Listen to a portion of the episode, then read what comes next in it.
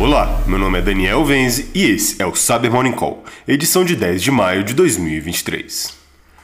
E começamos o episódio de hoje com a Microsoft publicando o Patch Tuesday de maio, o qual contempla correções para 38 vulnerabilidades, 6 delas críticas, afetando diversos produtos.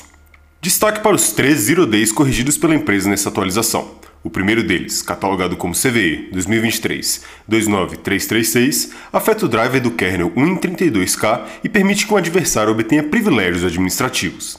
Já a segunda falha, catalogada como CVE 2023-24932, permite o bypass do Secure Boot e tem sido explorada por operadores do Bootkit Wi-Fi Black Lotus. Por fim, o terceiro Zero Day, catalogado como CVE 2023-29325, afeta o Windows OLE e permite a execução remota de código através do envio de e-mails especialmente confeccionados.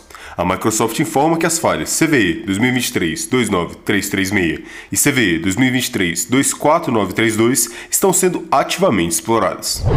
E a E7 publicou seu APT Activity Report, que resume as atividades de grupos de ameaças persistentes avançadas que foram observados e analisados pelos pesquisadores da E7 de outubro de 2022 até o final de março de 2023.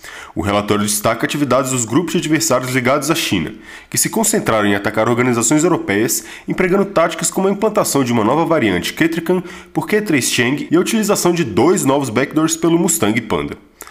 Os grupos alinhados à Índia, Sidewinder e Do Not Team continuam a visar instituições governamentais no sul da Ásia, com o primeiro visando o setor educacional na China e o último implantou o Remco's Red comercialmente disponível.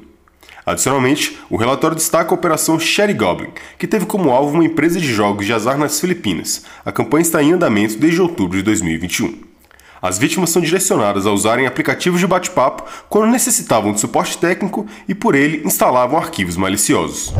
E a Cybersecurity and Infrastructure Security Agency publicou um alerta para vulnerabilidades identificadas em dispositivos de controle industrial. Segundo a publicação, são oito falhas que afetam Hitachi Energy MSM que, se exploradas, permitem que adversários obtenham credenciais de acesso do usuário da interface web do MSM ou causem uma condição de negação de serviço.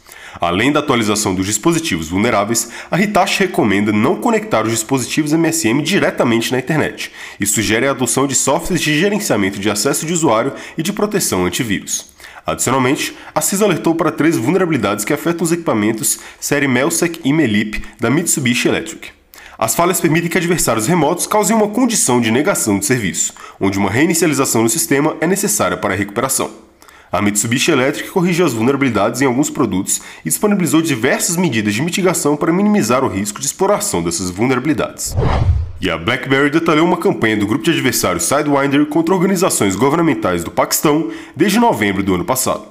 Segundo os pesquisadores, o processo de infecção da campanha se inicia a partir de mensagens de spear phishing que disseminam arquivos maliciosos usando a técnica de DLL sideloading para inicializar ameaças no sistema da vítima.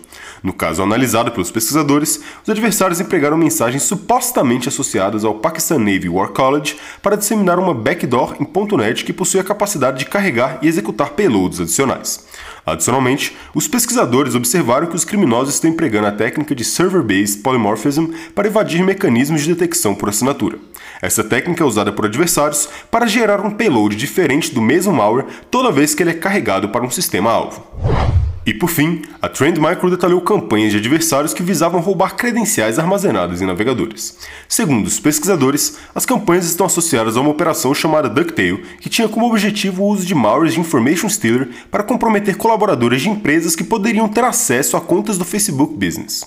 No caso observado pelos pesquisadores, a campanha se iniciou a partir de uma falsa oferta de emprego em PDF que é usada pelos adversários como distração enquanto inicia processos de coleta de informação da vítima, como dados do browser, endereço IP, geolocalização, dentre outros.